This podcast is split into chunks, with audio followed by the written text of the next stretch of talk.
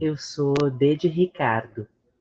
Eu sou atriz do Grupo Usina do Trabalho do Ator aqui em Porto Alegre. Sou professora de teatro do Colégio de Aplicação da URGS e eu faço parte do coletivo de mulheres negras Atinuqué, que estuda o, a intelectualidade de mulheres negras. Eu gostaria de começar com um texto que eu acho que diz bastante sobre sobre a minha caminhada como artista, professora e militante uh, pela educação das relações étnico-raciais, pelos direitos uh, de negros e negras no Brasil, uh, militante na luta antirracista. esse texto fala um pouco de mim, quando eu era bem pequena. Eu tinha quatro anos e estava no jardim de infância, quando percebi pela primeira vez a diferença da cor da minha pele em relação às outras crianças. Naquele espaço, conheci Felipe, um coleguinha pelo qual tive um amor infantil. Felipe era branco e também gostava de mim. No entanto, havia Carla, uma menina branca que era minha rival. Felipe também gostava da Carla. Um dia, ele me disse que gostava mais de mim do que da Carla, mas eu era preta. Ele me propôs que eu ficasse branca e só assim ele poderia ser meu namorado. Felipe sugeriu, então, que eu mergulhasse numa grande bacia de tinta branca e lá ficasse por algumas horas, até que a minha pele absorvesse a tinta. Embora meu colega do jardim provavelmente ignorasse a origem do discurso que veiculava na pracinha da escola no início dos anos 1980, esse mesmo discurso já o constituía e também a mim. Felipe percebia-se como superior em relação a mim por ser branco, de forma que cabia a mim a conversão que possibilitaria o nosso namoro. Ele sabia que só poderia amar uma menina branca. Eu compreendi que para igualar-me a ele, para merecê-lo, precisava embranquecer-me. E assim como eu tive que, que lidar com o meu processo de embranquecimento, uh, mais tarde, como professora, eu percebi que eu precisaria lidar com o processo de embranquecimento uh, daquelas dessas meninas negras que são as minhas alunas hoje, né? E acho que a história que eu vou contar agora ela ilustra bem do que eu estou falando. Eu estava perto dos 20 anos e aquela era a minha primeira experiência profissional. Eu trabalhava como recreacionista em uma escola infantil, na qual eu atendia as crianças que frequentavam o ensino fundamental e, no turno inverso, ficavam sob os meus cuidados. Certo dia, na hora do intervalo, minha aluna Michele reclama, de longe, Sora, William me chamou de negra.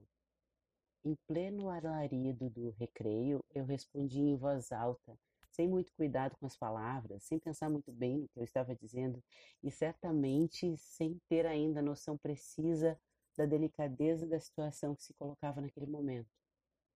William, tu não deves chamar tua colega de negra como se isso fosse uma ofensa.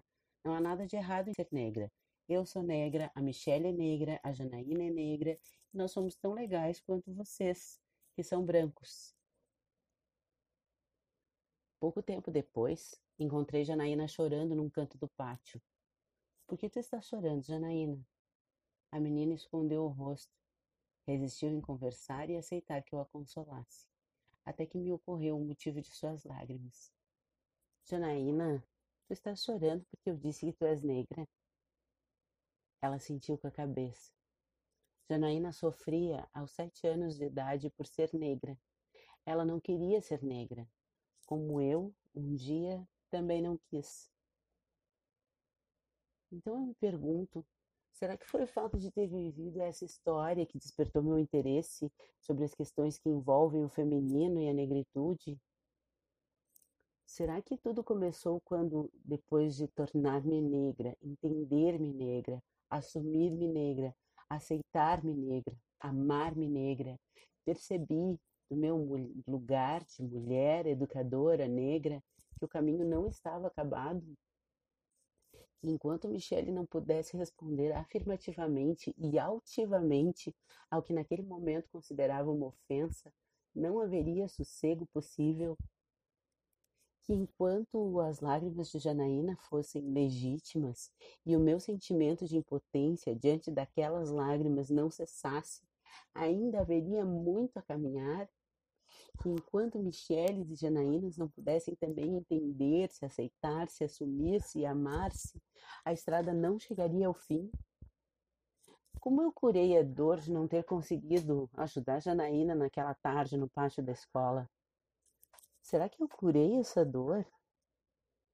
Será que é por isso que cada vez que eu passo por uma menininha negra na rua, eu faço questão de dizer como tu é linda, para que ela nunca duvide disso, para que ela jamais despreze a si mesma? Será que é por isso que a cultura afro-brasileira se transformou em fonte insaciável de pesquisa aplicada à minha prática pedagógica como forma de investimento na elaboração de identidade positiva para as minhas alunas negras e de respeito à alteridade para as minhas alunas brancas? Ou será que foi a minha prática artística que me trouxe ao tema da negritude e do feminino, vinculados à pedagogia e ao fazer teatral? Terá sido quando eu percebi que eu era Rainha Gertrude em Hamlet Máquina e não mais o ratinho da bruxa em uma peça da escola? Será por eu ter criado Eu Não Sou Macaco, um manifesto político pessoal em forma de intervenção performática urbana antirracista para aliviar a dor da perda do meu amigo Paulo, brutalmente assassinado no centro histórico de Porto Alegre? Ou será por ter levado às ruas a dança do tempo, uma brincadeira teatral inspirada nas tradições afro-brasileiras, na qual eu convido mulheres, homens brancos e brancas, negros e negros a celebrar minha ancestralidade junto aos meus irmãos de arte da usina do trabalho da Torre. Mas houveram muitas outras histórias, além da que contei sobre Janaína e Michele. Não é possível precisar o momento em que esse tema me possuiu. Parece mais que ele foi se instalando aos poucos até me tomar completamente. No entanto, posso afiançar que o ímpeto de dizer da negritude e do feminino germina dessas histórias que me aconteceram e que se constituíram como a minha experiência de negritude. Que bloco é esse? Que eu quero saber. É o mundo negro que viemos cantar pra você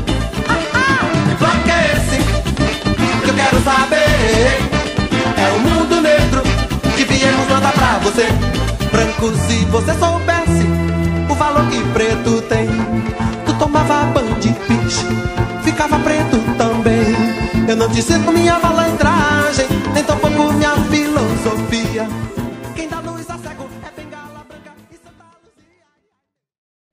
Nasci na cidade de Porto Alegre em dezembro de 1976, em uma família negra, filha do operário Jair e da Lourdes, empregada doméstica.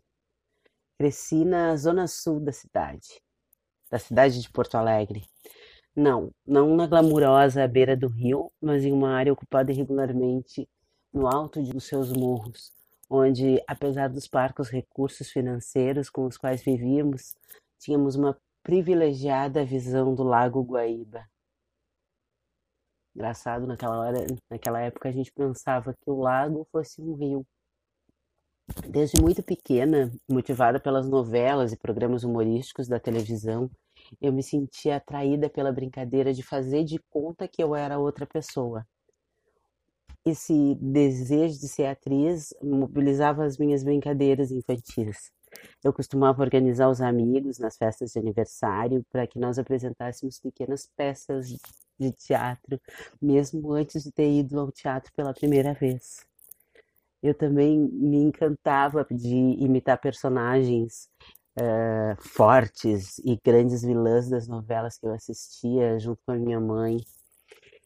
A escola me oferecia como uma única possibilidade de contato com a arte, dois períodos de educação artística uh, espremidos ali no, no, no resto da grade curricular, nos quais nós aprendíamos técnicas de artes visuais. Mas sempre que algum professor se aventurava a montar uma peça teatral na escola, eu me colocava imediatamente à disposição.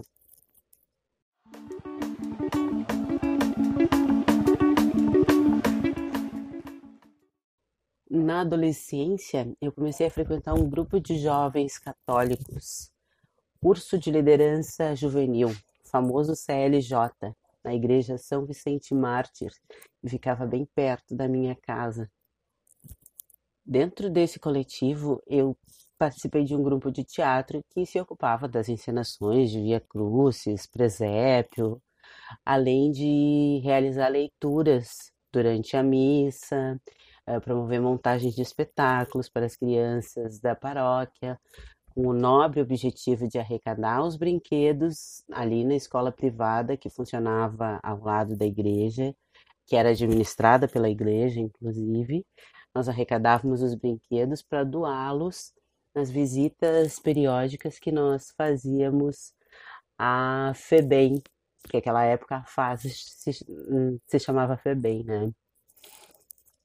Ah, essas nossas montagens é, nós, nós costumávamos utilizar os, os textos da Maria Clara Machado. Nós montamos o Rapto das Cebolinhas e a Bruxinha que era boa. E a gente não, não tinha orientação de nenhum profissional de teatro, de nenhum professor, nenhum oficineiro. Éramos nós nos uh, montando, dirigindo, criando nosso próprio figurino. E uma das únicas preocupações que nós tínhamos, porque a gente tinha ouvido dizer assim, é que a gente tinha que saber o texto de cor, falar bem alto e que de jeito nenhum a gente podia ficar de costas para a plateia. Uh, e mesmo sem nenhuma, sem nenhuma assistência, nós costumávamos ensaiar todas as noites, muito dedicadamente, para levar o nosso melhor desempenho para as nossas plateias, né?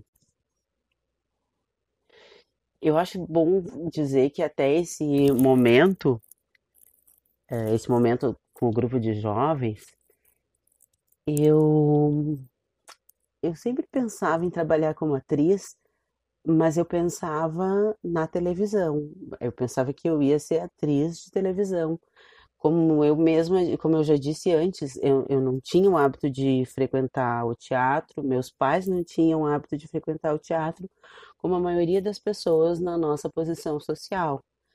Então, eu só, só algum tempo depois é que eu, é que eu vinha a ter o prazer de, de, de apreciar uma obra teatral, né? E, e e de alguma forma eu acabei por contagiar a minha família com, com esse gosto pelo teatro. Mas o que eu entendia por ser atriz era fazer novela, fazer televisão, e eu queria muito fazer isso. Uh, nesse mesmo momento, né, eu frequentava o grupo de jovens e também uh, fazia o ensino médio. E a minha família se preocupava muito que eu tivesse uma, uma inserção no mercado de trabalho. Então, uh, financiava cursos de atendente de creche, recreação infantil no, no SENAC. E sempre que eu falava que o meu desejo era trabalhar como atriz, todo mundo tratava de me dizer que isso não era possível para mim, justamente por eu ser negra, pobre, essa carreira era meio que interditada para mim. Em 1994, eu tinha 17 anos e uma colega do CLJ me convidou para participar de uma oficina de teatro uh, no Secopan, Centro de Comunidade Parque Madepinho. Era um centro comunitário que ficava bem perto da minha casa. Uh, depois eu fiquei sabendo que essa era uma oficina do projeto de descentralização da cultura, que era promovida pela Secretaria Municipal de Cultura de Porto Alegre, uh, que tinha justamente uh, como objetivo levar oficinas de artes para as periferias da cidade, né? A oficina era gratuita e não tinha nenhum impedimento financeiro, porque como era perto da minha casa, eu precisava, eu podia inclusive ir a pé. Às vezes eu, eu acho que eh, as pessoas que nunca passaram por, por grandes dificuldades financeiras não têm noção de como o dinheiro da passagem pode ser determinante para quem não tem esse dinheiro fazer ou não alguma coisa alguma coisa, enfim, alguma coisa que lhe, que, que seja importante, que lhe seja cara, né? Às vezes as pessoas não conseguem fazer simplesmente porque não tem o dinheiro da passagem. Às vezes as pessoas não conseguem ir visitar uma pessoa querida no fim de semana porque não tem o dinheiro da passagem. Então eu acho importante colocar para que as pessoas pensem a respeito disso. Southern trees bear strange fruit, blood on the leaves and blood at the root, black bodies swinging in the southern breeze.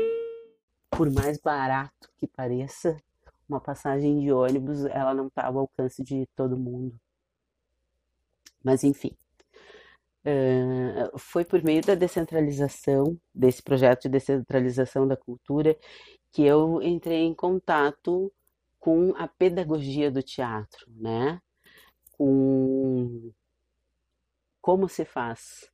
Eu queria muito fazer, mas eu não sabia como fazer e não podia pagar uh, para aprender, então esse projeto foi, foi muito oportuno e, e foi fundamental para que eu para que eu chegasse aqui onde eu estou hoje.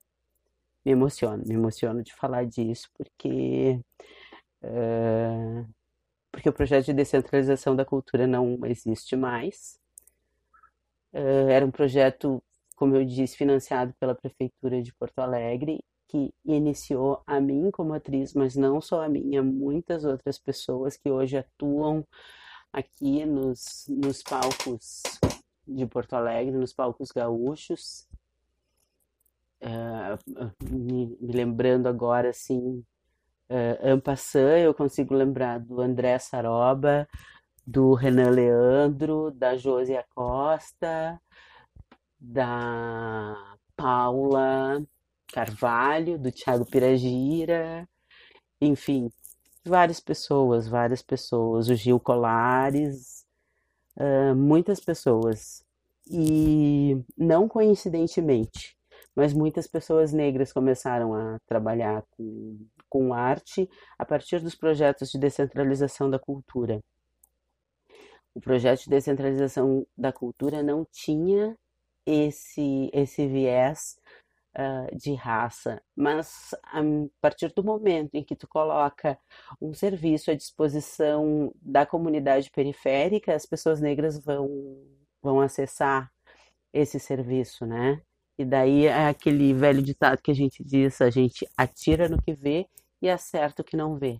Tinha ali um desejo de, de não de formar profissionais de artes, mas de estimular a cidadania através do aprendizado das artes, né? E, e isso estava pensado para uma população de uma classe social desfavorecida, não para uma população racializada, mas acertou na população racializada e aqui estamos nós trabalhando firmes e fortes. Uh, mas foi através desse projeto que eu descobri uh, que eu descobri o teatro de verdade, né? porque o teatro não é só o que se apresenta no palco. O teatro é também o que está por detrás da cena. A gente. É... Ah, isso é complicado, mas enfim. É...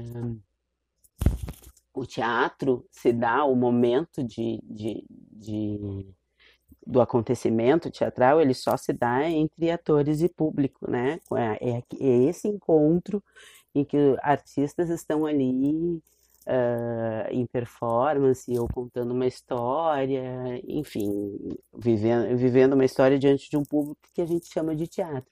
Mas o, o teatro se constrói antes, né? Ele se constrói, uh, ele se faz do que está atrás, atrás da cena, do anterior à cena, né?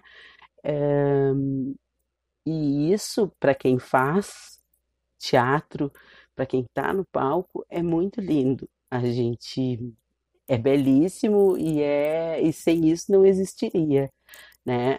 O prazer do jogo, o exercício da, da imaginação, a relação intensa entre colegas, o compartilhamento de ideias, a discussão das ideias. Nossa, de novo, me emociona. Eu eu pude descobrir a cena como um lugar de, de infinitas possibilidades. A gente não, não, não existe impossível para quem faz teatro, né? É, tudo que a gente imagina, a gente pode de alguma forma colocar em cena, brincando, fazendo de conta. A gente pode, a gente, a gente é capaz de criar um, um universo paralelo e colocar de alguma forma no nosso, no nosso palco um elefante cor-de-rosa que voa. E isso tem a ver com a nossa ação, com a nossa imaginação e com a nossa ação poética. Então é muito lindo. É muito lindo. E, e além de descobrir essas coisas todas, eu descobri que esse era o meu ofício que essa era a minha paixão, que esse era o meu jeito de viver, de seguir a vida adiante. Não, para mim não havia outra possibilidade de, de seguir a vida adiante sem, sem, sem ser fazendo teatro. Por mais difícil que isso pudesse parecer para uma jovem de 17 anos negra de uma família pobre.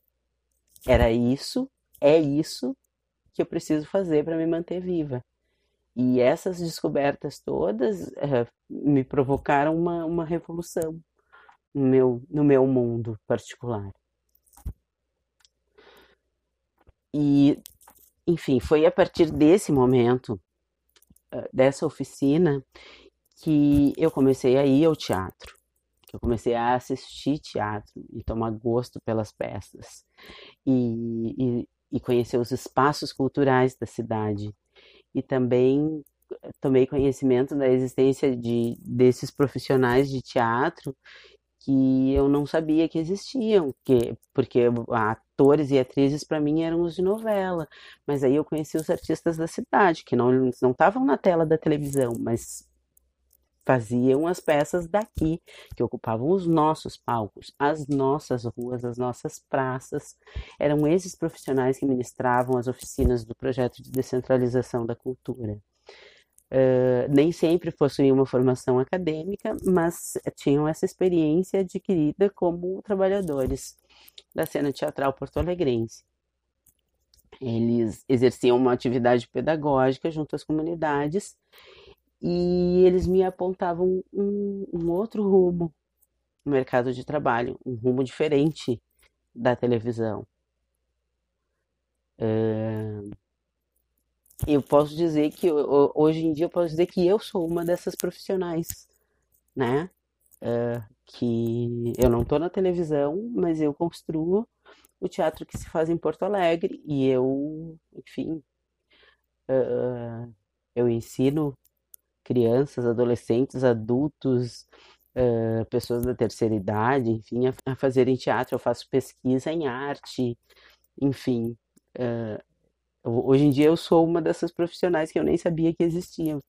As pessoas não, não me conhecem da, da TV, não me conhecem do cinema. As pessoas me conhecem por esse, por esse meu trabalho que eu faço e eu sou muito orgulhosa dele. Eu sou a chuva que lança areia do Saara sobre os automóveis de Roma. Sou a sereia que dança destemida e ara, água e folha da Amazônia. Eu sou a sombra da voz da matriarca da Roma Negra. Você não me pega, você nem chega me ver. Bom, depois de concluí o, o ensino médio, eu comecei a trabalhar na Associação Beneficente Fraterno Auxílio Cristão Creche Sagrada Família, como atendente de creche. E também, assim, seria de se esperar que eu tendo frequentado o CLJ e, e tendo cursos de recreacionista e etc., uh, que eu fosse conseguir um emprego numa instituição como essa, né? Cristã, católica, enfim. Mas voltando aos grupos teatrais que eu conheci uh, durante o, o, processo de oficina, lá na descentralização, eu conheci a terreira de, da tribo de atuadores Oinóis aqui Travês, que oferecia em sua sede, que ficava bem perto dessa, dessa creche onde eu fui trabalhar, sim, eles chamavam de creche, não chamavam de escola de educação infantil. Uh, ficava bem próximo da creche, ambos ficavam na José do Patrocínio, né? Tinha lá a oficina de teatro livre, gratuita e aberta a todos os interessados, conforme a divulgação do cartaz. Eu continuei fazendo as oficinas de teatro no Secopan e incluí na minha rotina noturna a oficina da terreira da tribo. Então eu já dedicava assim quatro turnos da minha semana ao fazer teatral, a aprender a fazer teatro. Essas oficinas da terreira elas, funcion elas funcionavam como uma porta de entrada para o elenco do grupo. Então, depois de um tempo é, recusando proposta para fazer espetáculos, porque eu não conseguia conciliar os horários de trabalho na creche com os ensaios, enfim, finalmente ali em 1998 eu larguei o emprego para me dedicar ao teatro. Nossa, revolução na família daí, né? Ela tinha um emprego de carteira assinada e se demitiu para aventurar no teatro. É verdade. Mas é isso, como eu disse, eu, eu tinha muito certo que aquele era o meu propósito de vida que aquilo era o que eu precisava fazer para me construir, para ser quem eu sou.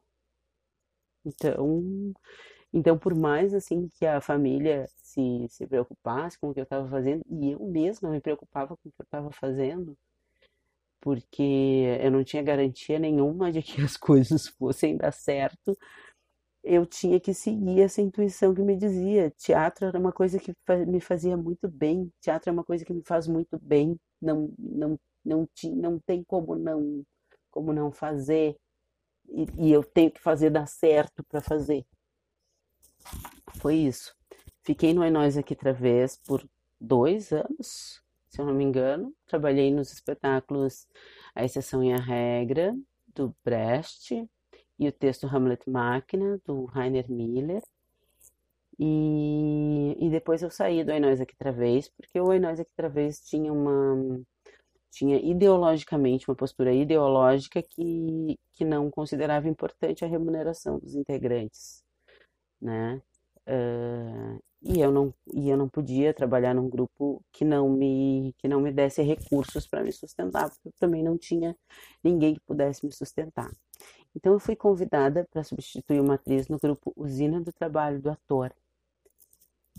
E, e foi lindo, foi tão lindo que isso foi no ano 2000 e eu faço parte da Usina do Trabalho do Ator até hoje. Uh, desde, desde o primeiro encontro com a Usina do Trabalho do Ator, com a minha mestra, amiga, irmã maravilhosa, Celina Alcântara, desde aquele nosso primeiro encontro, eu tive certeza de que o aprendizado ia muito mais longe do que simplesmente uma substituição. Uh, quando eu cheguei, a Celina me disse: a gente espera que tu venha substituir, mas que tu venha a, a integrar o nosso grupo também, né? Então a gente vai uh, experimentar um tempo de trabalho aqui e, e depois. E daí tu vê se tu quer ficar com a gente, a gente vê se, se tá legal ficar contigo. E. Tá. E como eu disse, há 20 anos que eu já trabalho com esse grupo. Celina Alcântara, Gilberto Icle, Shirley Rosário, Gisela Beixe, Cissa Rexigel, Thiago Piragira. Uh, essa substituição também ela não era simplesmente uh, copiar o que a outra atriz fazia. Uh, nós acabamos por recriar as cenas, né? E nessa época, quem entrou comigo e que hoje em dia não faz mais parte do grupo, e também entrou substituindo o ator que tinha saído, foi o Márcio Miller.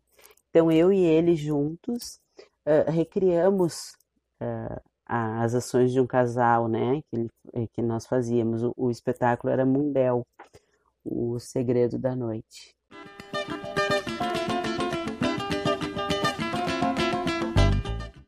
Depois eu participei dos espetáculos nos meses da Corticeira Florida, também com a usina do trabalho do ator. A Mulher que Comeu o Mundo, Cinco Tempos para a Morte e Dança do Tempo. Eh, eu também participei de trabalhos fora do, da usina do trabalho do ator, como espetáculo Travessias com o grupo Teatro Íntimo, e sempre experiências muito enriquecedoras. Fiz alguns trabalhos para a RBS TV, quando a RBS TV estava trabalhando com teledramaturgia. Eu participei da minissérie A Ferro e Fogo, dirigida pelo Gilberto Perim, do especial A Visita da série Escritores Gaúchos, também dirigido pelo Perim. Histórias Extraordinárias, nova geração, enfim. É, trabalhei com teledramaturgia também, trabalhei na trabalhei com publicidade, fiz comerciais para televisão, trabalhei na campanha eleitoral do Olívio Dutra com muito amor e com muito orgulho, isso em 2006. Fiquei muito feliz em ser âncora dessa campanha e representar um homem pelo qual eu tenho muitíssima admiração que é o Olívio Dutra. Uh, mas, embora o, o trabalho com a usina do trabalho do ator uh, uh, nós, nós fôssemos remunerados, também chega aquele momento em que fica complicado, porque apesar de ter uma remuneração, ela não é certa, né? e eu fui fazer um concurso para trabalhar como monitora no abrigo municipal Casa de Acolhimento, especializado no atendimento de crianças e adolescentes em situação de rua. É, fiquei trabalhando lá por dois anos. Depois a coisa começou a ficar muito pesada. Essa coisa de trabalhar 40 horas num espaço num espaço é, onde a gente convivia com com a drogadição, com a exploração sexual, com o abuso físico e psicológico de crianças e adolescentes. Uh, e eu e para mim isso isso começou a me fragilizar muito. Uh, como eu já tinha uma certa proximidade com esse meio cultural porto-alegrense, enquanto eu trabalhei lá, eu acabei me responsabilizando por levar, por fazer articulação para levar as crianças ao teatro, ao cinema, às apresentações de teatro de rua, aos festivais. E, e durante esses dois anos eu tentava levar em paralelo a carreira de atriz, e quando isso ficou complicado demais, eu desisti, me demiti de novo, de novo a minha família enlouqueceu. Como assim? Agora é um emprego público, tu é funcionária pública, tu tem estabilidade, tu vai te exonerar para fazer teatro. Sim, eu vou fazer isso e eu fiz isso de novo. Fiz isso de novo. Tinha que fazer, precisava ser feito. É. E hoje, olhando para olhando trás, eu penso, tudo que eu fiz era o que eu precisava ter feito, sabe? Que coisa. É, uma coisa que eu, não, que eu ainda não tinha falado é que, assim, olha, eu sempre tive vontade de fazer faculdade. Então, desde que eu terminei o ensino médio, eu fiquei tentando vestibular não sei quantas vezes e na URGS e não, não passei. Não passei no, não passei no vestibular da URGS.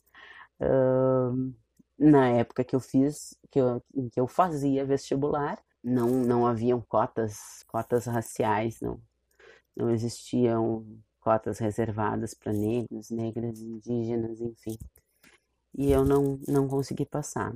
Em 2003, uh, em 2002 foi fundada a UERGS, em 2013 eu fiz vestibular e tinha na UERGS cotas sociais. De novo, cota social. Atira no que vê, acerta o que não vê.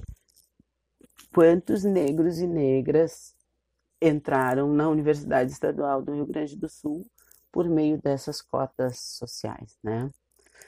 É, eu acabei fazendo um curso maravilhoso, um curso excelente, super, super bem qualificado. Né? O curso começou chamando Pedagogia da Arte, Qualificação em Teatro, depois é, com uns ranços que, que tiveram ali entre a, a, a Secretaria Estadual de Educação e tal, o curso passou a se chamar Licenciatura em Teatro e foi nesse foi nesse curso que eu me formei. Se você soubesse o valor que preto tem, tu tomava banho de piche branco, ficava preto também. Eu não te ensino minha malandragem, nem tão pouco minha filosofia. Quem dá luz a cego é bengala branca e Santa Luzia. Ai, ai, meu Deus,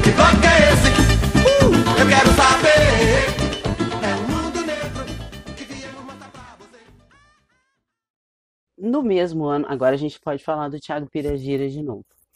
No mesmo ano em que eu ingressei na, na universidade, eu fui selecionada para trabalhar como oficineira do projeto de descentralização da cultura. Então, como boa filha, eu tornava a casa muito orgulhosa, nove anos depois de ter ensaiado os meus primeiros passos na carreira teatral, iniciada por esse mesmo projeto, eu agora recebia a honra de ser convidada a conduzir o aprendizado de um grupo de oficinandos na comunidade da Glória, também na Zona Sul de Porto Alegre. Eu fiquei dois anos trabalhando com esse grupo maravilhoso. Uh, Guilherme Gonçalves, que é um artista de circo fantástico aqui de Porto Alegre, foi meu aluno nesse grupo. Tiago Piragira, que é padrinho do meu filho e meu, meu, meu companheiro de trabalho na usina do trabalho do, do ator, foi meu aluno nesse grupo. Paula Carvalho, atriz, artista visual, fotógrafa, foi minha aluna nesse grupo. E, e várias outras pessoas. A Catiúcia Gonçalves, irmã do Gonçalves, não seguiu fazendo teatro, mas a partir dali partir daquela oficina, ela se tornou uma grande liderança comunitária uh, na Vila 1 de Maio, uh, trabalhando com economia solidária. O, uh, o Almir, o Fernandinho, enfim, muitas, a Deia, Alencar, enfim, muitas, muitos desses desses Israel. Ai, é difícil ficar falando o nome de todo mundo, mas eu lembro de todo mundo. E todo mundo, assim, seguiu caminhos importantes, caminhos é, autônomos, né? Foram trabalhar de forma autônoma e eu tenho certeza que isso tem a ver com, com, a, com essa sensação que o teatro te dá de que tu pode fazer coisas, de que tu, de que tu uh, é capaz de fazer coisas. Depois disso, se multiplicaram as, as oportunidades de, de ministrar oficinas de teatro em projetos similares à descentralização de, da cultura. Voltei a trabalhar na casa de acolhimento, uh, dessa vez não como monitora, trabalhando lá 40 horas e tal, mas como oficineira. E, e nesse outro, desse outro lugar era muito mais simples, mais divertido e mais uh, gratificante trabalhar dentro do abrigo. Trabalhei em outros abrigos na no serviço de acolhimento noturno, na casa de passagem, Uh, trabalhei com, com a terceira idade, trabalhei num projeto de descentralização da cultura que foi implantado também na prefeitura de São Leopoldo e foi uma foi uma alegria. E, e, e quando nessa posição de quem conduz processos de aprendizagem teatral, eu encontrei finalmente o papel que me satisfaz cumprir na área da educação. Porque daí eu não, eu não me senti mais dividida, sabe? Eu, eu não me oprimia mais a necessidade de me desvencilhar da atividade pedagógica para fazer teatro, porque Uh, ensinar teatro é, é fazer teatro, é uma forma de criar e de produzir teatralmente. É estar a serviço dessa arte que me apaixona, que me trouxe emancipação social e que me transforma constantemente. E que e que essa deve ser a minha forma de contribuir para um mundo melhor. For the tree to drop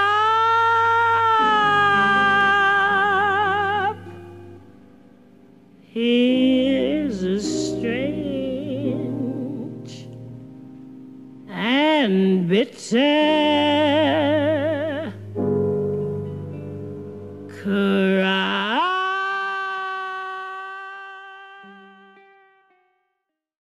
E também ensinar teatro provoca, provoca, provocou e vive provocando uh, uma revolução na minha forma de, de ver o mundo e de, e de fazer as coisas. Uh, então, em 2010, eu passei num concurso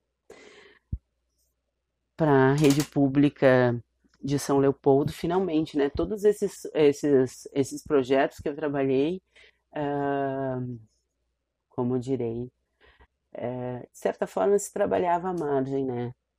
Tanto se trabalhava à margem por conta da, da questão geográfica, porque eu trabalhava nas periferias, quanto é, o público que eu, que eu atendia também é, é, era um público marginalizado,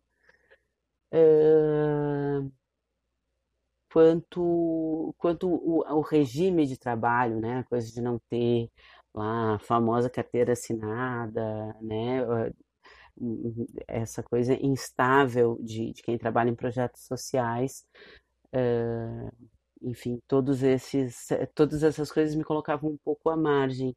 Quando eu passei nesse concurso para trabalhar em São Leopoldo, não, aí eu começo a, aí eu tô no centro, aí eu tô numa posição de novo de funcionária pública, de Uh, só que agora como professora de teatro numa escola municipal de artes, que é a Escola Municipal de Artes Pequeno Príncipe.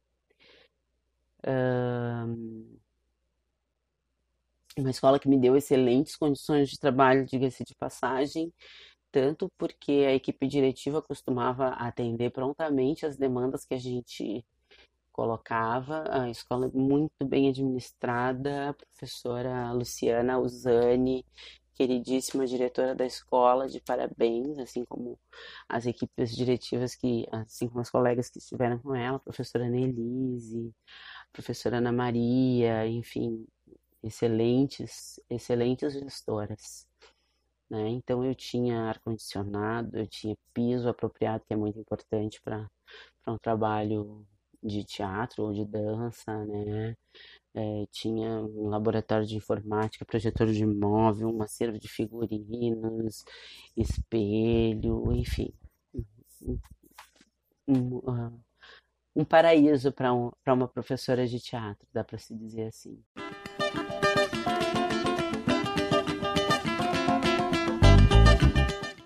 Eu fiquei tra trabalhando em São Leopoldo, uh, nessa escola de artes Pequeno Príncipe até o ano de 2000 até o início de 2016. Em 2015 eu entrei no mestrado.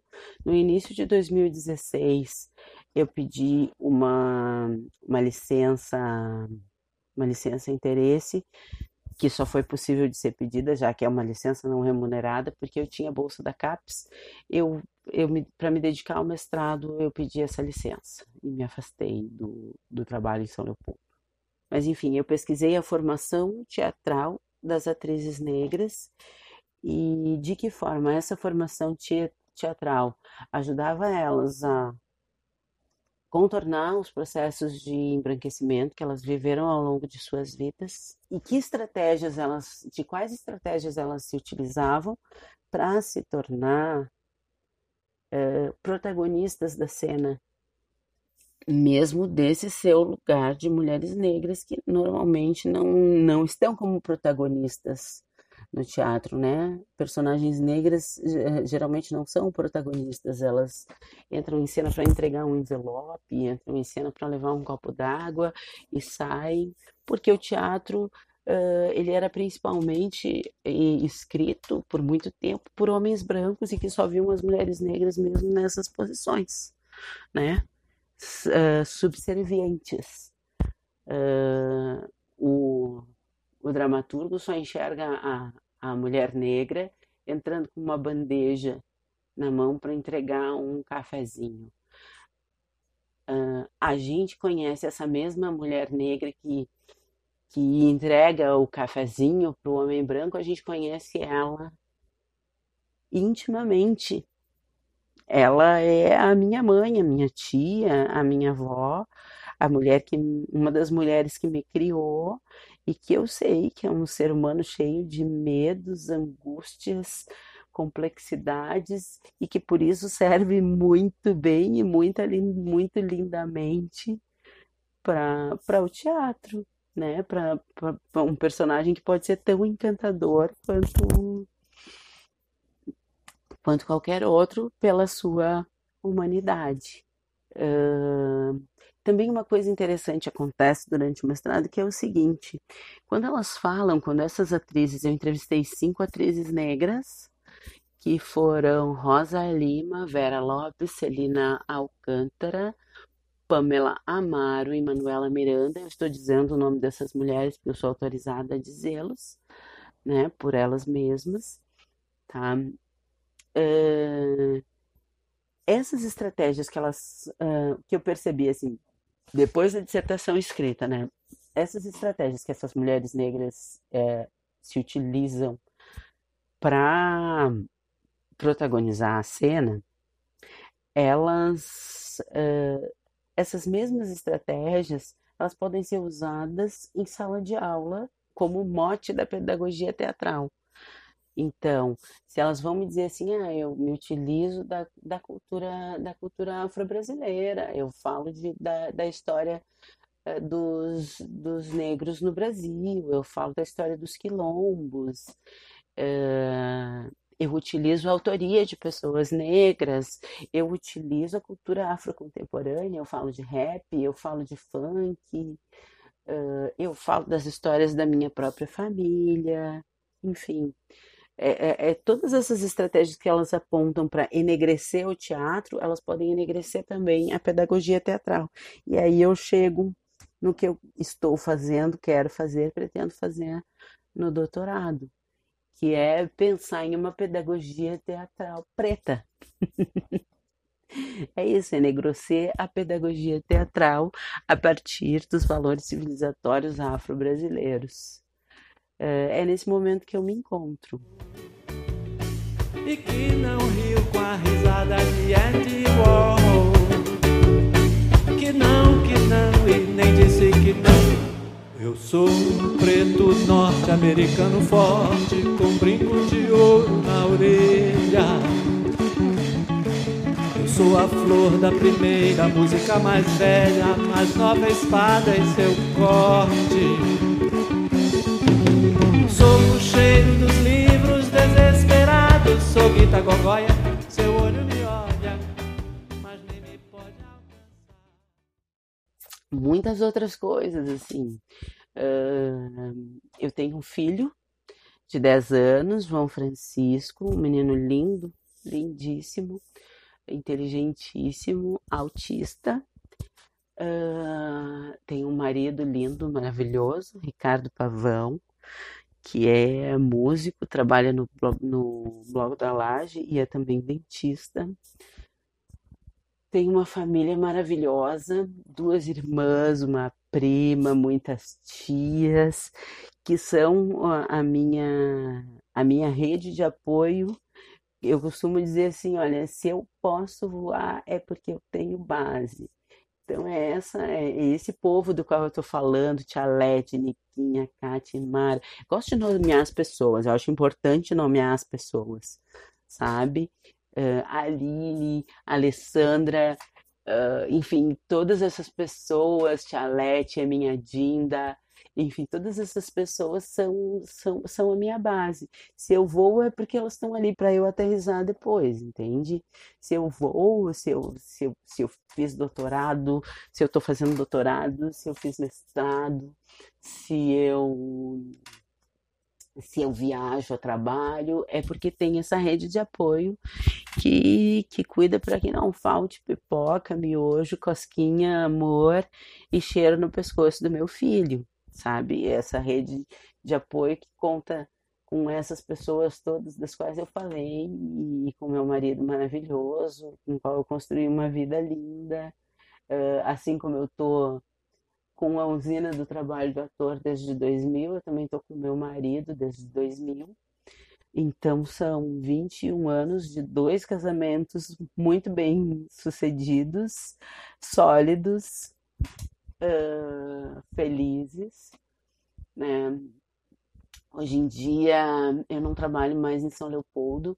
Ah, quando eu voltei para quando eu voltei depois da licença, eu comecei a trabalhar no Núcleo de Educação das Relações Étnico-Raciais de São Leopoldo, como oficina de teatro e cultura negra, é, trabalhando justamente com essa coisa que eu falei antes, né? De, de, de escutar o que essas atrizes me disseram que elas usam para protagonizar suas cenas e transformar isso uh, em pedagogia teatral. Não exatamente transformar, mas experimentar isso como pedagogia teatral. Uh, fiquei lá até o final de 2019. Fiquei lá de 2017 até o final de 2019. E no final de 2019 fui chamada, fiz o concurso em 2017, quando estava terminando o mestrado, eu fiz o concurso para o Colégio de Aplicação da URGS e agora, no final de 2019, eu fui chamada e sou professora de teatro do Colégio de Aplicação da URGS, com muito orgulho e com muita alegria. Quem não rezou a novena de Dona Cano? Quem não seguiu o mendigo Joãozinho beija-flor? Quem não amou a elegância sutil de popô. Quem não é recôncavo nem pode ser reconvexo.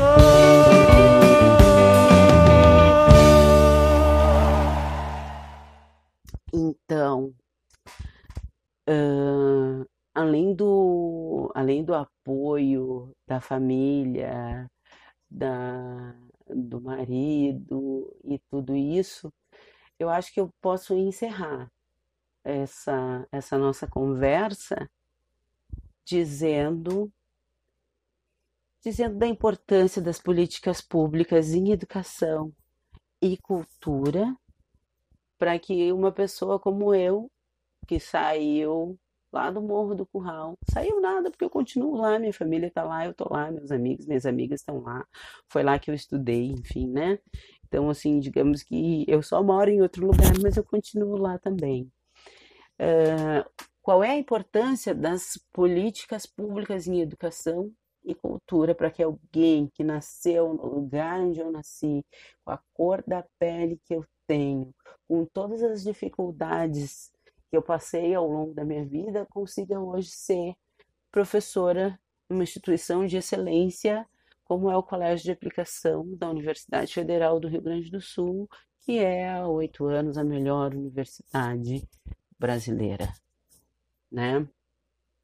Então é isso, vamos apoiar as políticas em educação e cultura, vamos defender elas com unhas e dentes, porque isso faz diferença para o desenvolvimento, não é só para o meu desenvolvimento social, isso faz para o meu desenvolvimento, na minha participação social, isso faz diferença para o desenvolvimento social de forma geral, porque se as pretas e os pretos não, não andam para frente, se eles não caminham, a nação não anda. A gente é maioria. A gente é maioria aqui. Então é por isso que a gente tem que se abraçar, dar as mãos e andar juntos. É isso.